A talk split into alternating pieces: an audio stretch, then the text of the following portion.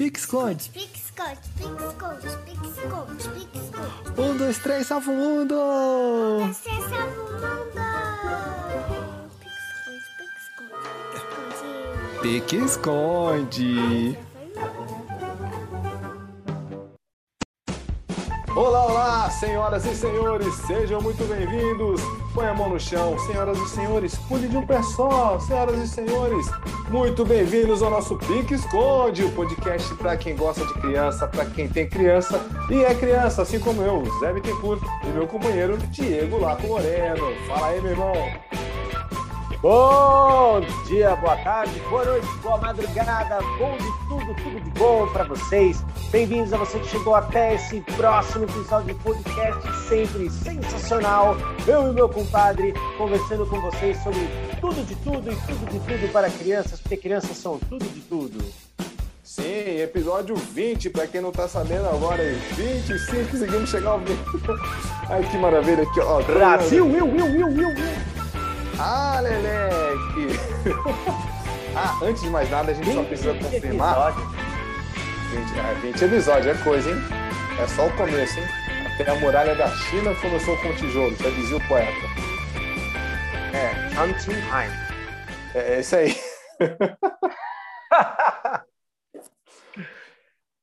o que iremos falar hoje, a verdade, não é o que iremos falar hoje, mas a gente sempre começa o nosso podcast com o quadro Quem é o Mestre? E afinal, quem é o mestre dessa semana, meu querido Diego? É uma mestra sensacional. Afinal, hoje você está ouvindo esse podcast, dia 8 de março está sendo lançado o Dia Internacional da Mulher. Então, nada mais justo do que aquelas que deveriam ter todos os dias seus dias, mas tornou-se popular essa data por conta de uma grande tragédia e de lutas por melhorias no trabalho para as mulheres. Não será uma história que nós contaremos hoje, mas a ideia é colocar uma mestra que é nada mais nada menos que Zilda Arnes. Para quem não sabe, Zina, Zilda Arnes, ela ó, nasceu em Santa Catarina, formada em medicina, especialista em pediatria e sanitarista. Era irmã do arcebispo de São Paulo, Dom Paulo Evaristo Arnes, que se destacou na oposição pra, na época da ditadura militar. Mãe de cinco filhos, ela pôde dedicar, depois que ficou viúva, a vida aos necessitados pela pastoral da criança e da pessoa idosa. Olha só, nessa instituição, ela tinha o objetivo combater a desnutrição infantil, desigualdade social e a violência. Essa pastoral, ela trabalha com orientação para o aleitamento materno, como fazer o soro caseiro, multimistura, ensinando noções de higiene e saúde que a gente sabe que salva muitas vidas. Essa pastoral atua em diversos municípios do Brasil e ajudou muitas crianças durante todo esse tempo de trabalho. A Zilda Arnes ela faleceu num terremoto que devastou o Haiti em 2010. Então, o nosso Quem é o Mestre hoje é dedicado a uma mulher que dedicou a maior parte da sua vida para ajudar crianças, idosos, mães a terem uma vida mais saudável, com bastante higiene e imagina quantas vidas de crianças e de pessoas essa mulher não salvou e até hoje, com seu trabalho de forma indireta, continua salvando. Então, quem é o mestre de hoje? Zilda Arnes. Uou, palmas para Zilda! Valeu! Muito obrigado, Zilda. Gratidão imensamente pelo seu trabalho. Continue transformando vidas através do seu legado e que possamos propagar cada vez mais a sua mensagem para todas as pessoas necessitadas neste momento. Obrigado mesmo, hein, Zilda. E, aliás, já que propagou para as crianças, né, isso puxa o nosso tema principal de hoje. Qual será o nosso tema principal, hein? Já que a gente está falando de crianças e coisas do tipo. Ah, ah, ah, o que você me cortou diz? para a direita, chutou para dentro, cortou para fora, gol! E lá vai, e pum! E partiu, jogou, fez o passe, lançou para fora, arremesso para a cesta. É, futebol é o nosso tema, né? Não, nós vamos falar de algo que nós estudamos por muito tempo e praticamos ainda, que são os esportes na infância. Uau! Viva os esportes, viva a criançada e viva o processo pedagógico do esporte para as crianças, que é uma coisa que nós somos muito apaixonados, certo? Perfeito. Crianças, pedagogia do esporte. Mas é claro que a gente sempre vem aqui para falar com vocês de uma forma reflexiva e não apenas o mais do mesmo, ou falar ah, o esporte é legal, coloque seu filho. Nós vamos buscar algumas questões, fazer algumas reflexões para você que tem criança. E se você já ouviu os episódios desde o começo, você já ouviu nós falarmos sobre as artes marciais as crianças e até um pouquinho sobre outros esportes. Mas hoje nós vamos aprofundar na prática esportiva em si e a criança. Será que é importante? Será que tudo pode? Será? Será? Será? O que será que será? Eu... Ah, o que será que será? Já dizia Chico Buarque. Mas. Você esqueceu a letra, né? Você esqueceu. Você ia não, cantar, não esqueci, esqueceu não, não esqueci a letra. É que eu deu, eu não bebi água. Ó, olha só, ó, isso. Pior que não foi. Pior que não foi. Eu. Cai. Até você Cai, caiu. cai, é. Eu não aqueci direito a voz, cara, e não bebi água. Olha só, aí começou a dar o quê, ó? Aquela paradinha, sabe? Aquela aquecimento vocal que a gente aprendeu? Eu não fiz aí, ó. Deu, É. eu não fiz o truá truá direitinho. Olha aí, ó. Tomei essa. Tá bom? Mas já que será que será? Eu dizia, não, eu já não trouxe água, paciência. Agora vamos até o final. Fendeu o DJ.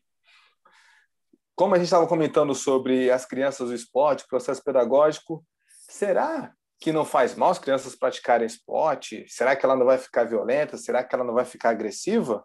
O que você diz a respeito dessas perguntas? Ter aquela. Tem aquelas outras ainda. Se meu filho é baixinho, vou colocá-lo no basquete para ele ficar alto. Ah, meu filho não fará ginástica olímpica, né? Hoje a ginástica artística, porque ele vai ficar pequeno.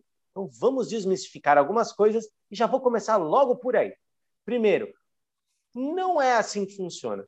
O esporte, para começar, quando a gente tem como base o esporte de alto rendimento, nós estamos vendo uma seleção que acaba acontecendo naturalmente de que aquelas pessoas com determinados biotipos conseguem se destacar mais por uma necessidade do esporte. Por exemplo, uma pessoa com 2 metros e 10 jogando basquetebol, ela tem muito mais chances de pegar um rebote quando a bola bate na cesta, no aro, ela tem mais possibilidades de acertos em chegar na cesta. Então, uma pessoa de 2 e 10 se destaca muito mais. Porém, deixo aqui um nome para vocês, Spud Webb, que já foi campeão de enterradas, e ele era pequeno, acho que da minha altura, se não me engano. Então, vamos por aí. Segundo, se fosse para crescer, o basquete não seria indicado, porque ele é um esporte de alto impacto, porque toda vez que eu vou para o alto e preciso aterrissar, eu tenho um impacto tão grande e as cartilagens, os espaços ósseos que nós temos no desenvolvimento da criança seriam prejudicados, logo a criança não cresceria se fosse este o caso. E aí nós vamos Hum. nem entrar no mérito de, do, de terrorismo biomecânico, porque nós somos muito fortes. Mas esse é um ponto. Segundo, a ginástica artística é o oposto. O centro de gravidade fica mais baixo, permitindo maior rotação, o que a ginástica artística faz com que ganhe mais pontos, que são as piruetas, os mortais. Então, quanto mais rápido e mais alto eu vou girando, maior a dificuldade, maior a pontuação, consequentemente, maior a chance do pódio. Então, não é que se eu faço ginástica eu fico pequeno se eu jogo basquete eu fico grande. Não é isso. É uma seleção do esporte de alto rendimento que não tem nada a ver com a prática esportiva na infância. Exatamente. Como você falou, um detalhe muito importante: não é porque seu filho começou a jogar basquete que você vai falar para ele ser o maior jogador da NBA. Você pode falar isso? Claro que pode. Hoje em dia, atualmente, a gente pode sonhar com é, esse tipo de situação, mas você não pode criar uma expectativa muito grande do seu filho, até mesmo porque, dependendo da faixa etária, você não vai começar a alimentar os sonhos do seu filho, por exemplo, com 6, 7 anos, falando que ele vai ser o maior jogador da NBA. Sendo que a gente sabe que ele tem todo um processo, ele vai crescer, ele tem uma série de experiências que ele pode passar durante esse processo até chegar numa seleção de basquete. Às vezes a gente nem sabe se ele vai querer continuar no basquete também. E dependendo, às vezes até essa sua pressão excessiva no basquete faz ele afastar da prática esportiva. Isso é muito importante deixar registrado, viu, professor? Sim, não só colocar o seu sonho frustrado de atleta na sua criança. Então, você nunca praticou balé porque não teve condições, aí você coloca sua filha no balé porque você quer vê-la dançar o quebra-nozes, o cisne negro. Você não foi um jogador de futebol porque se lesionou, tinha que trabalhar desde jovem, coloca seu filho para fazer isso. Então, não coloque a carga dos seus sonhos no seu filho, na sua filha, porque o sonho é seu. e não dela, tá bom? Cada um tem as suas a sua vida, o seu sonho para levar. Você pode incentivar, porque com certeza, ao falar do esporte que você ama, você terá um brilho no olhar. E claro, isso conta muito para você incentivar a criança para aquela prática e não afastá-la fazendo o movimento de vai lá, você tem que ser melhor do que eu, você vai jogar melhor, se você tem crianças melhores que você, tem que começar desde cedo, treina de manhã, treina à noite. Vamos com calma. Você falou isso, eu lembrei de uma situação muito interessante, particular, que nós vivenciamos na época antes da pandemia, né, quando o SESC estava aberto para o público geral. A gente tinha uma situação é, em particular onde um pai levava o filhinho dele, eu acho que tinha de 4 a 5 anos no máximo, jogando basquete, o pai ficava treinando o garoto mesmo, de 4 ou 5 anos, o menininho fazendo drible, o menino fazendo para cá e para lá, tal, todas as manobras do basquete, 4, 5 anos, e detalhe, fazendo o comando em inglês para o garoto. Então a gente tem que ter muito cuidado com isso, então a gente não sabe como que a criança reage naquele momento e às vezes a criança não reage para fora, às vezes a criança reage para dentro, então a gente tem que ter muito, muito cuidado com determinados tipos de ações.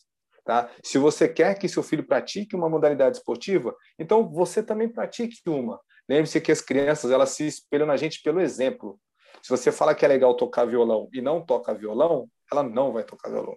Agora, se você falar que é legal o vôlei e você joga vôlei, a criança vai jogar vôlei porque ela vê você, ela se espelha em você, ela, você é o super-herói da sua criança, do seu filho ou da sua filha. Então, faça, nem que você não leve o menor jeito, mas você vendo ela fazer, você fazendo, e ela vendo na TV algum atleta, alguma coisa do tipo, ela vai se lembrar e vai associar aquele movimento que ela fez e vai falar assim: nossa, papai, a gente fez aquilo ali, olha que legal. Pronto, você despertou o interesse para o seu filho e a sua filha praticarem uma atividade esportiva. É isso que nós fazemos, nós despertamos interesse. Então, falando como profissional da educação física que trabalha com crianças, tá? É, na minha visão, a prática esportiva ela é maravilhosa, ela é incrível, ela é muito, muito boa, independente de qual for. É, vamos focar agora um pouquinho na parte das práticas coletivas, que estão mais dentro da, mais presentes nas escolas municipais, estaduais e também nas particulares. A gente sabe que existe um movimento que vem mudando um pouco isso, resgatando algumas outras coisas, porém a prática esportiva em si, ela é como? ela tem um gesto técnico específico do esporte. Por exemplo, o gesto técnico do basquete envolve o arremessar, a mão que segura a bola, a mão que arremessa, que dá a força. Isso é um gesto técnico, então é específico daquela modalidade. Assim como o floorball tem com o taco, assim como a esgrima tem com a espada. Agora, isso você ensina porque dentro da modalidade existem as regras e você precisa daquele gesto para você lutar, para você praticar aquele esporte. Você não vai fazer um arremesso do basquete de qualquer jeito quando você estiver desenvolvendo aquilo, porque arremessar de qualquer jeito para cima não vai te levar a ser um bom arremessador. Porém, o início de tudo isso, a base de tudo isso, que é um ponto-chave, que é o que nós temos que trabalhar com as crianças. E de forma lúdica e de descobertas, a gente permite que ela experimente o quê? Então, eu vou desconstruir todos os esportes. Vou falar como que eu trabalho nas minhas aulas de educação física. Eu desconstruo os esportes e pego o que é que tem arremesso. Basquete tem arremesso, beisebol tem arremesso, handball tem arremesso, arremesso de peso no atletismo. Então, eu faço com que a criança experimente diversas formas do arremessar para experimentar o arremesso envolve uma capacidade uma de força para que ela faça aquilo. Junto com isso, eu desenvolvo as habilidades motoras básicas que estão ali, que é o correr, o rolar, o saltar, onde ela precisa muitas vezes arremessar enquanto ela faz uma habilidade dessa. E a partir de então, ela dominando isso, a prática esportiva que ela vier escolher. Mais para frente, quando for uma criança lá com seus 10 anos, por exemplo, 11, que vai ter uma bagagem, um acervo motor maior, ela vai conseguir se dar muito bem em qualquer prática. Por quê? A experiência motora que ela adquiriu permite com que ela, ao aprender um gesto técnico, fique mais fácil. Ah, garoto, é o famoso repertório motor. Quanto maior o repertório motor você oferece para sua criança, muito mais fácil, muito, muito, muito. Eu diria muito não só do gesto técnico, mas muito de tudo na vida dela vai ser muito melhor, porque melhor vai ser a probabilidade de ela resolver problemas que vão acontecer no, no caminho e no, no caminho, é. Diria na vida dela, para ser mais para ser mais exato. Na sua, obrigado, era isso, era isso que eu amado mestre. Amado mestre, grande guru. É isso, na sua jornada. Muito obrigado. Então, quanto maior o repertório motor, melhor vai ser a sua jornada. Muito obrigado, viu? É, lembrando que nós não aprendemos, a, não saímos do ventre da nossa mãe andando, a gente leva um tempo para aprender a andar, a gente leva um tempo para aprender a correr. Então, da mesma forma, assim, vou ensinar o arremesso, ela vai arremessar, experimente arremessar, de baixo para cima, de cima para baixo, por cima da cabeça, com uma mão, com as duas mãos, bola pequena, bola grande. Aí ela vai crescendo, arremessando, arremessando, Aí chega uma idade e fala, ó, vamos começar a arremessar no basquete, é assim. Desenvolve um pouco mais o movimento. E assim você vai indo, fazendo polimento, até uma hora que você chega numa idade do esporte de rendimento, onde você faz o polimento. Ah, não, mas então a criança não pode fazer esporte. Não, não é isso. Você pode, com essa criança de 7 anos de idade, por exemplo, colocá-la numa escolinha de futebol. Pode, mas analise. Como é que o professor trabalha? Ele brinca e, através do brincar, ele ensina os movimentos? Ele é flexível? Ele vai pondo as crianças no jogo? Sim, porque é uma escolinha de futebol. Então, ele vai desenvolvendo ali. Ótimo! O que não quer, o que não é errado, não posso me julgar, nem me colocar com aquilo que eu sei à frente de tudo. Mas por experiência, por estudar, é permita com que a criança sinta-se à vontade e descubra e tenha prazer no exercício. E ela vai jogar futebol. Tá? Não precisa se preocupar, vai inscrever na categoria fraldinha, mirim lá, não sei nem o petit. E aí eu já quero ali que tem um olheiro do Barcelona para levar meu filho, porque o Messi foi para o Barcelona quando era pequeno. Calma, faça a criança sentir vontade, porque tem pai que é boleiro. Eu falo porque eu tenho amigos assim. Tem pai que é boleiro e o filho não gosta de pisar numa quadra de salão, num gramado, não gosta não se identificou ainda. Ele tenta, ele leva, ele não força, mas ele põe o menino no campo. Ele está no campo jogando, correndo, batendo bola sozinho. O filho está lá. Ele já está começando a curtir o time de futebol. Já é alguma coisa. Então, o pai ele vai se satisfazendo ao levar o filho porque ele está lá jogando, está lá curtindo, ele ama aquilo e o filho está presente na vida dele. Uhum. E você falou uma coisa bacana. É, às vezes a própria criança ela ela percebe o quanto que ela vai render é, naquele esporte ou não, né? Então eu posso me citar como exemplo, por exemplo, desde pequeno até coloquei uma camiseta de futebol aqui, por exemplo, em homenagem ao meu pai, porque meu pai sempre jogou muito bem futebol e meu pai nunca me forçou a jogar futebol, muito pelo contrário. A gente jogava, Ele viu que era ruim e mandou separar. Ele falava para eu treinar mais, né, para jogar mais. Então, e eu me esforçava. É uma coisa que eu me lembro, toda vez que eu ia para o Rio, eu me esforçava, juntamente com meu, meu primo irmão, Alex Alves, que deve estar, é super fã do Pixconde, está escutando. Esse sim jogava, sabe, o, o, o Ronaldinho, o Marcelinho Carioca. Jogava igual o Alex dos... Alves mesmo? Alex Alves de Oliveira, o nome dele.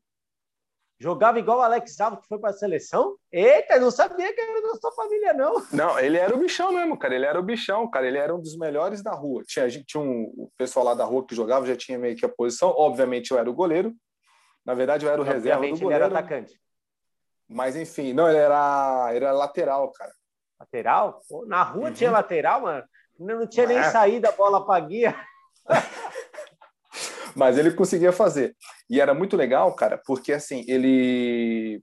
Nossa, sempre teve uma visão muito, jogo, de, muito boa de jogo, de estratégia, além de ser o, o Marcelinho Carioca dos videogames, mano, no, na vida real jogava. Hoje ele não joga mais, enfim, ele mudou de área, não, não, não seguiu na área esportiva. Mas, assim, é, eu sempre me esforçava e me espelhava nele para tentar jogar melhor. Porque eu sabia que tipo, ele era uma referência muito boa, então eu tentava jogar. Mas chegou uma hora, cara, que eu vi que, tipo, mano, por mais que eu tentasse, né, e me esforçasse, tipo, mano, não ia virar para mim. Aí eu migrei para as artes marciais, vi que meu chute era melhor em outras situações, então migrei. Então, Mas a assim, cabeça é... era melhor do que estar uma bola, entendi. Sim.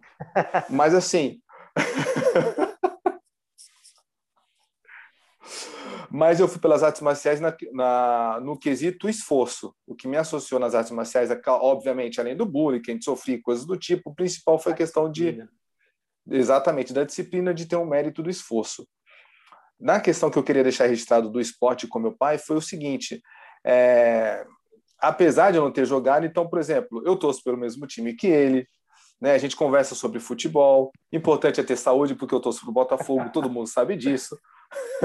Meu time Mas, foi campeão da Libertadores esse ano, só para deixar registrado aqui, vai ser campeão da Copa do Brasil ainda, tem o Paulista, Parabéns. A Recopa.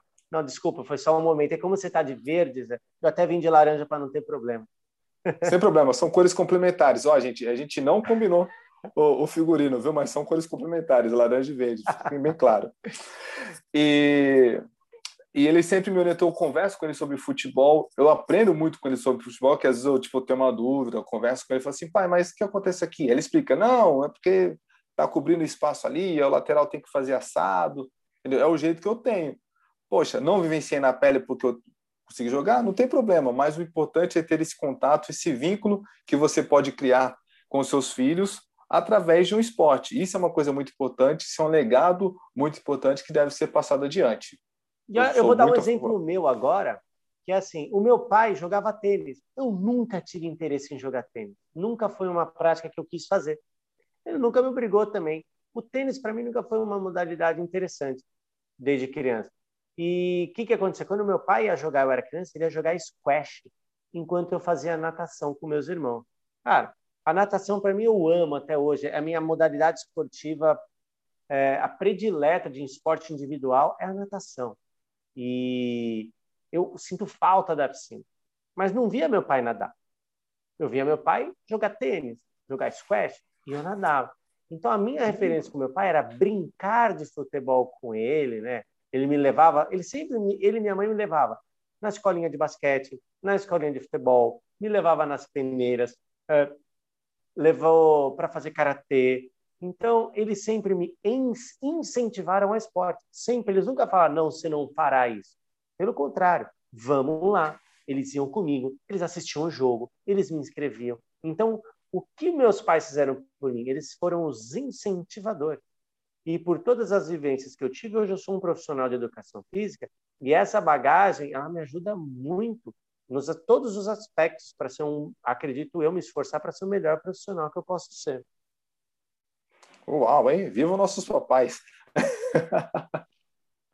Aliás, eu quero também deixar registrado que ele foi o meu primeiro professor de, de corrida. quando ele ia oh. correr no Parque Santo André, aí em Santo André, quando você morava lá em Santo André. E, e eu, obviamente, eu não conseguia correr, porque era gordinho, aquela coisa toda. Aí ele passava assim perto de mim e falou: não desiste não, hein? E parava. Nos Duques de Caxias, você ia correr? Sim, corria lá. Então, para um abraço aos andreenses, e eu que sou andreense, que os antigos chamam Parque da Gé, da minha época, Duque de Caxias, e quem é de lá hoje em dia, Parque Celso Daniel, um parque maravilhoso. Quem tiver a oportunidade de estar com as crianças, existe uma árvore, um tronco tombado lá, desde que eu era pequeno, e esse tronco está lá até hoje. Ele é muito legal, de gerações para subir lá. E eu, óbvio, levei meu filho, e meu pai me levou, e eu subi eu acho, naquela árvore. Passando o legado, é isso aí. Então, que fique registrado aqui os nossos convívios e papais e mamães, esse é o convite para vocês também transmitirem o legado para os seus filhos. Então, se você tem uma atividade esportiva que você gosta, aliás, a gente pode até aproveitar, porque esse ano, se tudo der certo, teremos Tóquio 2021, né, as Olimpíadas. É uma excelente oportunidade, é uma excelente vitrine para você apresentar as modalidades esportivas para os seus filhos. Principalmente, é óbvio que agora eu vou puxar a sardinha para o lado que eu mais gosto das Paralimpíadas. Eu até, inclusive, ia colocar a camiseta do, da CBDV, da Federação Brasileira de Esportivos Visuais, do pessoal do Golbol, que é o, o contato que eu tive. Para quem não sabe, o Golbol é uma modalidade paralímpica, é a única modalidade que foi criada especificamente para os deficientes. Então, é uma modalidade que jogam cegos, é, cego contra cego, são três jogadores de cada time, e eles tentam jogar a bola para no gol do adversário através de arremessos. Então é uma atividade muito bacana, muito emocionante. A bola tem guiso, deixando claro que para quem não conhece, né? Exatamente. tem um guizinho que vai ser a referência e os juízes eles têm uns códigos com os, com os apitos que determinam cada apito que eles fazem um determinado tipo de ação. Então, quando ele apita uma vez, é gol, quando ele apita duas vezes, a bola foi para fora. Então, todos os jogadores já conhecem. E é uma partida muito legal. E um fato muito uma legal. Uma modalidade eu... legal para ensinar para as crianças, né, Zé? Sim, eu, eu brinco muito com a Lívia. Ela adora. Ela adora fazer goalball. Né? Então, eu tenho uma bolinha de guiso aqui, então às vezes a gente brinca né? Eu coloco a vendinha nela, puta, ela pira, cara. É legal demais. É legal demais. E eu tive a oportunidade de 2016 ir no Rio, né? Assistir o um jogo. Cara, foi uma emoção do outro mundo. Inclusive, a minha mãe, né? Minha mãe, Dona Maria José, ficou apaixonada também pela modalidade que ela não conhecia. Ela foi de, não, vamos lá, né? Eu tinha comprado ingresso, aquela coisa toda, nós fomos lá. Quando ela viu a modalidade que eu expliquei para ela, nossa, cara, ela pirou, ficou ficou sensacional. Ela falou assim, ela falou, nossa, quando que vai ter próximo jogo? Porque ela gostou demais, cara. Então, se você está vendo o nosso podcast, está escutando o nosso podcast, né, por favor, dê uma pesquisadinha lá, Golball. Eu vou até deixar também no, na descrição do vídeo é, um videozinho, um link para vocês acessarem a Confederação Brasileira, que inclusive já está em fase de treinamento lá no CT de treinamento aqui do Santos Imigrantes. Então, ah. fica ligado, hein? E aí a gente volta agora um pouquinho, voltando para a parte do esporte na infância. Pô, legal, vocês falaram que o pai incentiva, que bacana, a gente tem o papel de ser incentivador, não pressionar, mas e qual a idade? A idade é a partir de que a criança ela tem um controle motor bacana, que é a parte do ensino infantil. Você já pode considerar colocar numa modalidade esportiva, desde que o profissional trabalhe de forma lúdica e sempre ampliando o repertório motor dela pelos movimentos do esporte. Tá? Então, é o judô, então ele vai brincar do cair, do segurar, do puxar. Ah, não, é a natação? Pô, tem um desenvolvimento aquático. A natação é uma prática que você vai desde bebê para a água, né? Um contato com o meio líquido, ele vai além da sobrevivência, então desde bebê você pode fazer. Mas quer dizer, então, que ele já está aprendendo a nadar para ser competidor? Não. Ele está aprendendo a se deslocar num ambiente líquido, a respirar de outra forma, a se comportar como o corpo age naquele, naquele espaço. Então, isso é muito legal. É, e a idade, então, é a partir desse ensino infantil, lá dos 5 anos de idade, a criança já tem, já ela já consegue correr bem, ela já consegue fazer alguns movimentos aleatórios, porque, só para vocês terem uma ideia, só com 7 anos de idade, a criança tem a dominância da lateralidade. Por exemplo, não adianta falar que a criança é canhota ou é destra, né? sinistro ou destro ela vai definir até os sete. Pode ser que ela chute com as duas pernas ou com a esquerda até os seis anos, e com os sete anos ela vire destra. Pode ser que ela use a mão direita para escrever e a mão esquerda para chutar, ser contralateral. Isso não muda nada. Mas não dá para falar, chuta com a direita, chuta com a direita. Então é legal você ter um lugar que permita que a criança experimente o corpo dela no esporte, e o esporte é só um caminho para o desenvolvimento dela. O esporte, a prática esportiva em si, eu recomendo colocar a criança mais fortemente a partir lá dos seus 10 anos de idade, na minha opinião. Antes disso, ela pode brincar, pode entrar em competição, pode aprender as regras e pode aprender os gestos, mas que aquilo não seja só aquilo e que ela não experimente outras coisas. Até porque quando você trabalha com uma criança em algo muito específico, você vai torná-la muito boa naquilo você vai querer né, que ela se torne excelente naquilo que ela faz, mas também é importante que ela aprenda outras coisas. Então, se eu só jogo futebol, eu vou ser um excelente jogador de futebol. E na hora que eu vou jogar um handball, quer dizer que eu vou jogar mal? Não. Eu já tenho uma preparação física da corrida que vai me ajudar, por exemplo. Mas o que me deixa um pouco preocupado é o quê? A questão da competitividade, vitória e derrota é inevitável que no esporte de competição tenha vitória e tenha derrota. Há o que perde, há o que ganha. E trabalhar isso com uma criança que está vindo lá da infância, onde o eu é a prioridade, ela ainda não sabe se colocar no lugar do outro, esse é um ponto que me deixa um pouco é, sempre com o pé atrás e com os cuidados a serem tomados. Tem que pôr uma competição, tem que experimentar? Sim, mas tudo de forma bem controlada, um ambiente respeitoso para que a criança, porque ela vai se frustrar, Ela vai, é inevitável. Toda criança que perde, ela se frustra, ela passa por isso, é um aprendizado. Então a gente se frustra, a gente aprende, a gente ganha, a gente aprende, e isso você vai fazendo, e o esporte é excelente nesse ponto. Ah, que demais, professor Diego? Finalizou bonito, hein? Eu digo finalizou porque já estamos terminando, nosso tempo já está se indo. E eu diria mais, né? É, a, a criança, muitas vezes, como você falou, essa frustração, ela às vezes ela não fala essa frustração. Então a gente precisa ter, tomar muito cuidado. Se você tem um, um vínculo com seu filho, com a sua filha, é, de entender os sinais, o mecanismo dela, você consegue até captar. Mas dependendo da personalidade da criança, às vezes ela não vai colocar para fora essa sua frustração. Então, tenham muito cuidado. Como o professor Diego disse, colocou no esporte, quer colocar uma competiçãozinha, veja direitinho o ambiente, se preocupe com o cenário, veja o comportamento dos outros pais, converse com os outros pais para ver se eles têm a mesma linha de pensamento que você, se está na mesma sintonia, se todos entendem aquele, aquela situação como um processo de crescimento da criança e amadurecimento dela, e não no sentido de que eu, eu vou entrar no campo para destruir ele, que isso é muito grave. Por favor, papai e mamãe. Então, fiquem atentos nessa mensagem. Beleza? Posso deixar aqui, vamos fazer aquele nosso merchan e divulgar algumas coisas? Eu posso divulgar alguns eventos, Zé? Momento merchan, por favor, professor Diego Laco Moreno, o nosso querido contador de histórias, vai que é tua. Então vamos lá, nesse momento de quarentena novamente, lockdown, todos em casa, aqueles que precisam sair, tomem cuidado. E mais deixo aqui um para vocês que gostam de histórias. No dia 13 de março, sábado, das 10 ao meio-dia, eu vou coordenar um encontro de contadores de história de Ribeirão Preto e o tema será Contos Sagrados. É aberto a todos, a todos e será pelo Zoom. Então, a Camila Genaro, que é uma contadora de histórias da Baixada Santista, estará lá junto comigo contando histórias e fazendo um bate-papo. Então, esse é um evento bem legal que vai acontecer. Outra coisa, entrem lá no, no Instagram da Quatro Atividades, a Quatro Atividades, que é a minha empresa, e trabalha com contação de histórias para eventos, workshops para professores, além de ideias, dicas e muito entretenimento e humor para toda a família.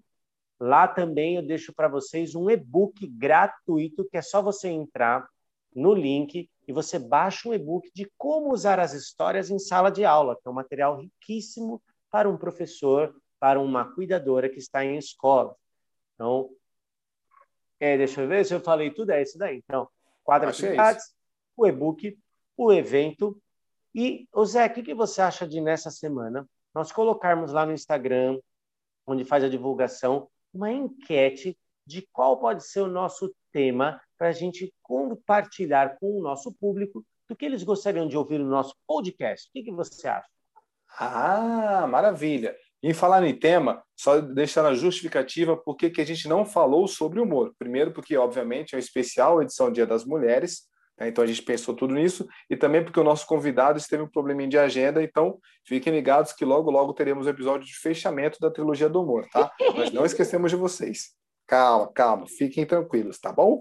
É, finalmente chegamos na nossa parte Olho de Tandera, aquele momento do quadro onde indicamos uma leitura, uma sugestão super batuta para você, para você ler é, para o seu filho, para a sua filha, ou por que não até para você mesmo. Sim, e no Olho de Tandera, que vai te dar a, a visão além do alcance, teremos como homenageada a, a, a, as mulheres, ok? Vai ser a bateria de Maria. Peraí que eu vou pegar no meu cenário super interativo. Aguenta aí para não cair em câmera.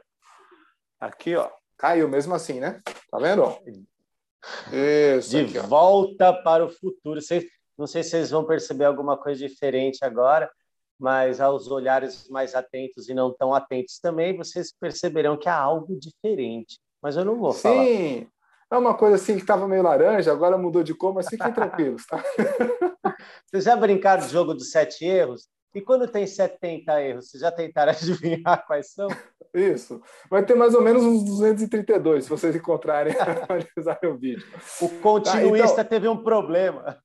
É, foi só um. Nada que o contra-regra não resolva no próximo, tá bom?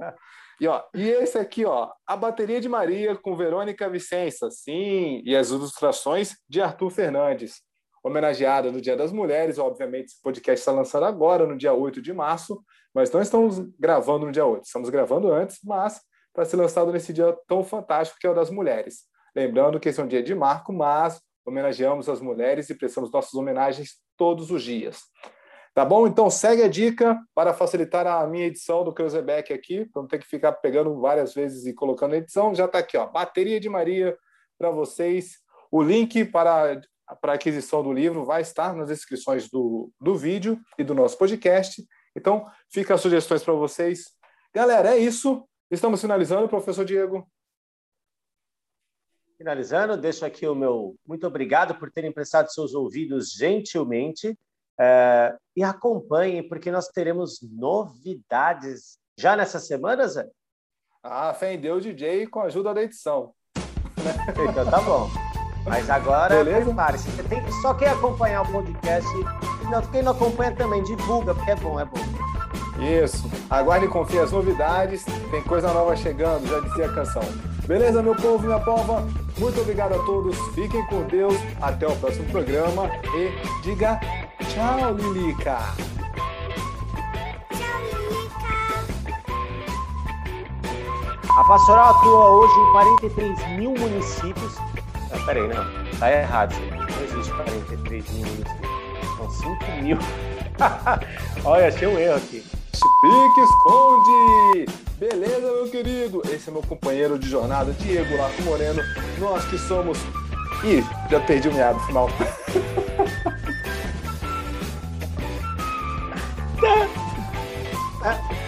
Deu tilt, foi mal. De novo. Again. 3, 2, 1.